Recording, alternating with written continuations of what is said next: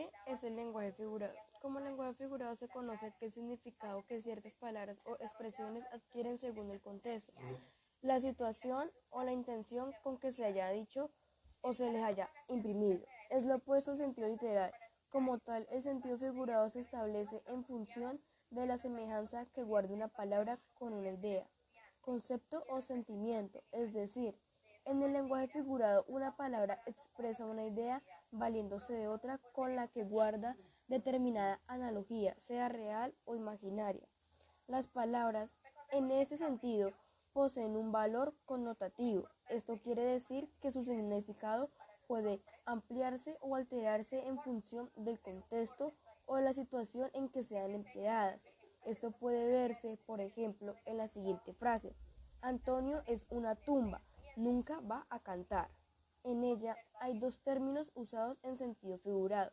El primero, tumba, alude a la capacidad o decisión de Antonio para callar de manera absoluta y definitiva. El segundo, cantar, refiere a la idea de confesar o delatar.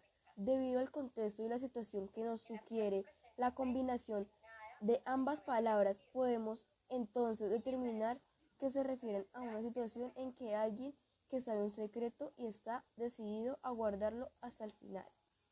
El uso de palabras y expresiones en sentido figurado es muy común del habla coloquial.